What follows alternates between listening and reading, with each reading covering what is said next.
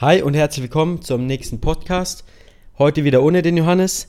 Letztes Mal habe ich euch darüber aufgeklärt, welche Möglichkeiten ich genutzt habe, unsere Lieferanten in China ausfindig zu machen.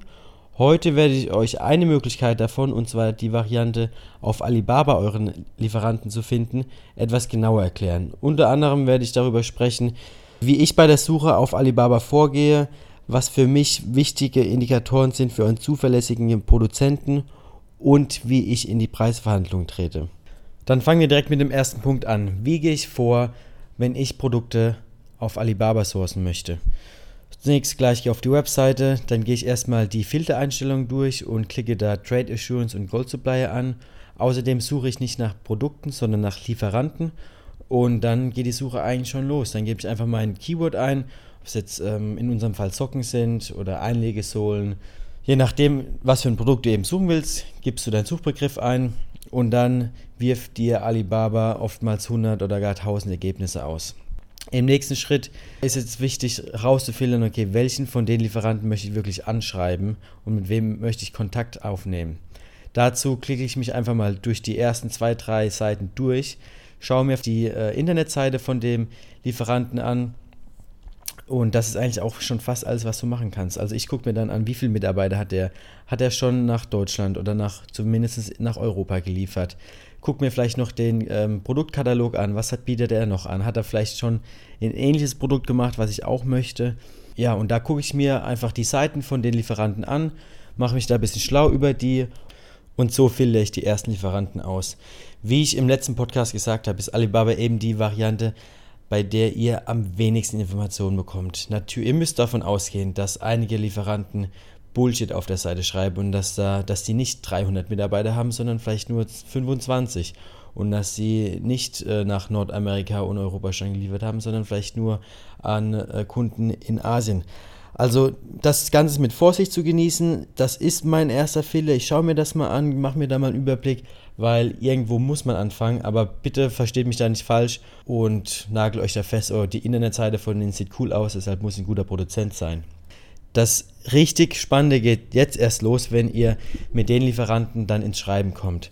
Ich fange dann an, mit denen E-Mail zu schreiben und frage dann erstmal einiges nach.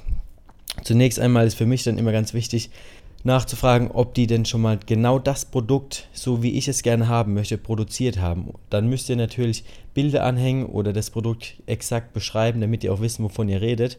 Und dann ist es so, dass die Chinesen oft Ja sagen, obwohl sie es noch nicht gemacht haben. Deshalb da auch äh, ganz direkt nachfragen, hast du das wirklich gemacht? Kannst du mir ein Bild davon zeigen? Immer nach einem Beweis fragen, damit ihr euch sicher sein könnt, okay, er hat das wirklich schon mal gemacht. Als zweites frage ich dann, ob die denn schon mal nach Europa oder sogar nach Deutschland geliefert haben. Ist für mich wichtig, weil dann kennen sich die Lieferanten oftmals schon mit Warnhinweisen zum Beispiel aus, die auf den Verpackungen drauf sein müssen für zum Beispiel Babyprodukte. Also das dann ganz gut, da musst du dich nicht schlau machen. Ein guter Lieferant kommt dann auf dich zu, wenn er schon mal in das Land geliefert hat und sagt dann, hey, pass auf, ich weiß, beim letzten Mal war das so und so und darauf müssen wir achten. Und dann hast du einfach weniger Stress, wenn du weißt, der Lieferant kennt sich mit den Bedingungen, die in deinem Zielland vorherrschen, aus. Als drittes frage ich dann ab und zu nach, für welche bekannten Marken der Produzent schon geliefert hat das kann dann auch manchmal ein ganz guter Indikator sein. Ist jetzt nicht ähm, immer ein Hinweis dafür, dass ein guter Lieferant ist, aber ich finde es immer gut zu wissen, für wen er denn schon gearbeitet hat.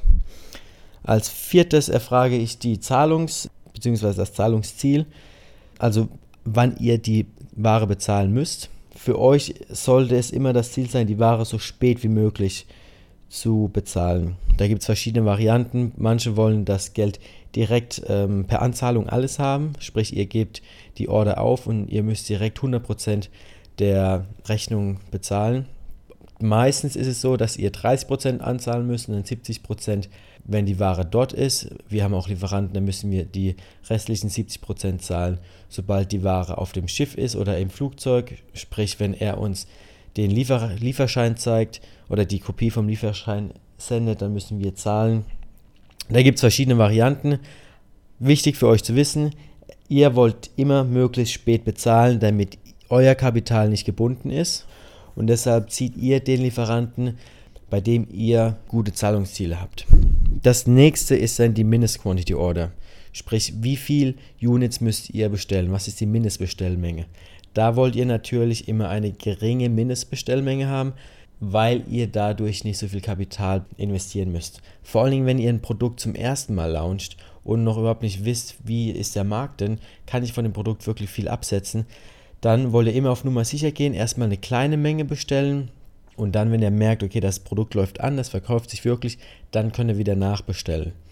Deshalb auch hier zieht den Lieferanten vor mit einer geringen Mindest-Quantity Order, weil ihr am Anfang nicht so viel Kapital investieren müsst. Dann erfrage ich die Produktionszeit. Für mich auch immer ganz wichtig. Denn eine geringe Produktionszeit hat sehr viele Vorteile.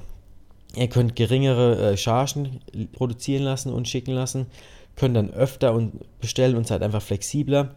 Bei langer Produktionszeit müsst ihr einfach immer so viel bestellen, damit ihr immer genug Ware im Lager habt, um nicht out of stock zu geraten.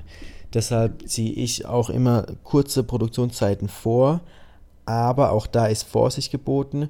Wenn ihr die Chinesen nach Produktionszeiten fragt, werden die euch natürlich traumhafte Produktionszeiten nennen, was aber nicht immer in der Realität der Fall ist.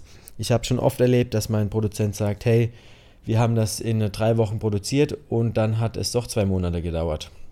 Ich wünschte, ich könnte euch da jetzt irgendein Heilmittel an die Hand geben, aber ich habe selbst noch keins gefunden. Wenn ihr eins habt, sagt mir Bescheid. Was euch an die Hand geben kann, ist, macht eure Lagerbestandsplanung sehr genau, macht da immer einen Puffer rein, ja, und bestellt einfach frühzeitig. Das sind die einzigsten Möglichkeiten, um eine Verspätung oder damit eine Verspätung der Produktion nicht dazu führt, dass ihr out of stock geratet. Das sind so die Fragen, die ich stelle. Das ist dann mal mein zweiter Fehler. Ja, da könnt ihr dann schon sehr viel Informationen raussuchen und äh, die Lieferanten, bei denen es eben nicht so gut passt, schon mal ausfiltern. Währenddessen achte ich auch einfach drauf, wie der Lieferant mit mir kommuniziert, wie gut ist sein Englisch, wie schnell kann er meine Fragen beantworten. Das ist so für mich der dritte, dritte Filter. Und dann komme ich meistens dazu, dass ich vielleicht noch drei oder vier Lieferanten übrig habe. Von denen lasse ich mir dann wirklich Samples schicken. Bei den Samples ist es dann meistens so, dass die Produzenten die Transportkosten von mir erstattet haben wollen. Sehe ich total unproblematisch. Meistens kann man mit denen dann noch ausmachen, wenn es dann zu einer großen Bestellung kommt, dass die Transportkosten dann wieder erstattet werden. Wenn die Samples angekommen sind, dann geht es natürlich erstmal darum, das Produkt zu testen. Wie zufrieden seid ihr mit dem Produkt?